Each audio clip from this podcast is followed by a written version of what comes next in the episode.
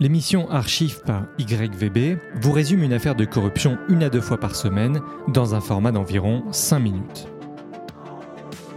Le cerveau a des capacités tellement étonnantes qu'aujourd'hui, euh, pratiquement tout le monde en a un. L'archive 20, Practice Fusion et le scandale de la prescription d'opioïdes.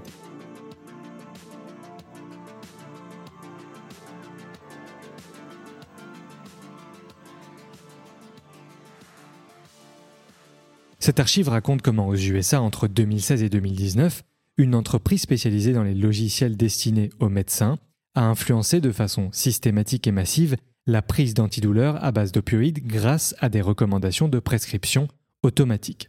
Rappelons que les opioïdes sont des psychotropes de synthèse proches de l'héroïne et du fentanyl.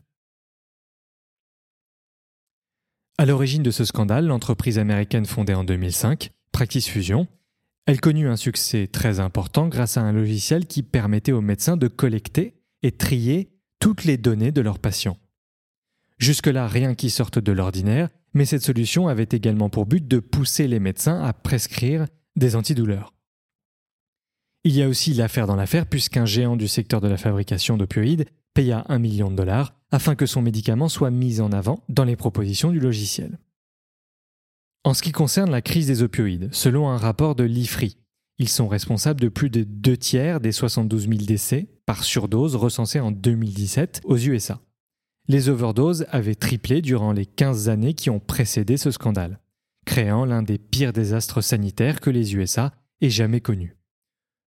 Selon le Centre de contrôle des maladies américain, l'utilisation abusive des opioïdes coûte à la collectivité 78,5 milliards de dollars par an.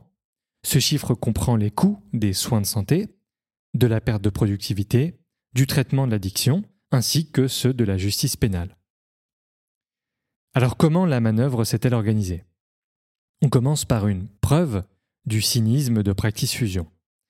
L'un de ses arguments de vente était de dire que cette solution permettait aux médecins de complètement réinventer la façon d'aborder la relation avec leurs patients.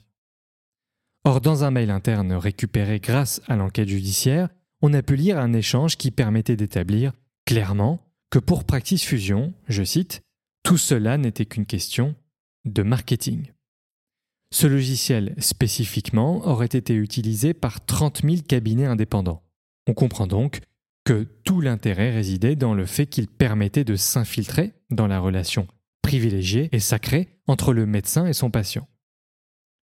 Dans ce contexte, il y a donc un géant du secteur pharmaceutique, fabricant phare d'opioïdes, qui, comprenant le potentiel de cette solution, décida de verser un million de dollars en commission pure à Practice Fusion. Le nom de cette entreprise n'a pas pu être révélé, car n'ayant pas été inculpé, il était illégal de divulguer son nom. Le tribunal de Vermont a également révélé que 14 accords du même type avait été conclu avec des groupes pharmaceutiques entre 2013 et 2017. Comment cela fonctionnait? Practice Fusion offrait ce service aux médecins de façon totalement gratuite. Ce qui leur rendait plus qu'outrageusement compétitifs car dans certains cas, les cabinets pouvaient payer des centaines de milliers de dollars pour ces logiciels. Mais en échange, le logiciel offrait de la publicité ciblée pour les médicaments. Beaucoup plus troublant, il pouvait proposer directement aux médecins un conseil de prescription Exemple, lorsque le médecin, lors d'une consultation, entrait le niveau de douleur du patient, plusieurs propositions avec des solutions de traitement s'affichaient, et parmi ces propositions, il y avait en priorité les antidouleurs des clients de Practice Fusion, au moment le plus vulnérable pour le patient. Le Department of Justice, qui s'est occupé de l'enquête, a pu observer qu'entre 2016 et 2019, il y eut 230 millions d'alertes générées par ce logiciel et je rajoute à cela qu'aux États-Unis, il y a en moyenne 290 patients par médecin. De plus, cette période correspond à un moment où l'opinion publique était de plus en plus au fait de l'addiction que causaient les opioïdes. Les chiffres de vente étaient d'ailleurs en déclin, et si on suit le raisonnement des fabricants, il leur fallait trouver des nouveaux moyens pour vendre leurs produits. Finalement, l'entreprise américaine a accepté début 2020 un accord afin de payer une amende de 145 millions de dollars, avec pour obligation d'admettre publiquement qu'elle avait sollicité et reçu des commissions d'un des leaders de la fabrication d'antidouleurs. Elle est donc dans l'obligation de verser 25,4 millions de dollars en amende pénale, 113 millions au gouvernement fédéral, 5,2 millions aux différents États américains ayant participé à des accords séparés, ainsi que 1 million supplémentaire de confiscation de bénéfices. Cet arrangement assure également aux dirigeants d'entreprise qu'ils ne seront pas poursuivis, à titre personnel, pour cette affaire. Il y a quelques minutes, je vous parlais de l'entreprise derrière cette commission de 1 million de dollars, qui avait réussi à rester anonyme. Eh bien, le 20 janvier 2020, Reuters a sorti l'info, et c'est l'entreprise Purdue Pharma qui a poussé de façon massive à la prescription de son produit.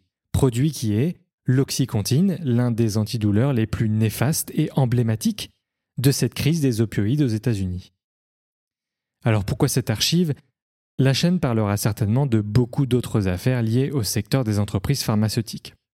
Car c'est un secteur extrêmement cloisonné et détenu par plusieurs monopoles ou oligopoles qui se partagent le marché mais également les brevets qui leur permet de fixer des prix de façon artificielle, ce qui a pour impact de causer des drames pour les familles qui ne peuvent pas se permettre de payer certains traitements vitaux et également de ralentir la recherche. Le problème est donc systémique. Mais ce scandale prouve qu'étant donné que ces entreprises n'ont pas à se livrer à une concurrence saine, leur seule préoccupation n'est plus d'être les meilleurs, mais de faire le plus de profit. Pour Practice Fusion et Purdue Pharma, il était clair que cette pratique nuisait à la bonne santé de la communauté.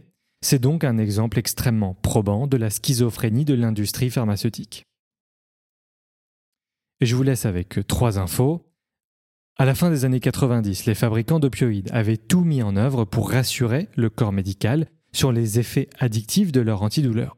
La campagne de désinformation avait été plus qu'efficace puisque c'est à partir de ce moment-là que les médecins commencèrent à prescrire en masse.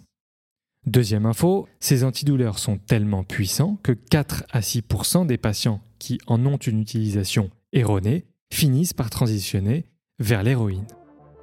Et troisième info, en septembre 2019, Purdue Pharma se déclarait en faillite. C'était l'archive 20, merci et à bientôt. Il faudrait construire des asiles de cons, mais vous imaginez un peu la taille des bâtiments. Okay, we had a problem here.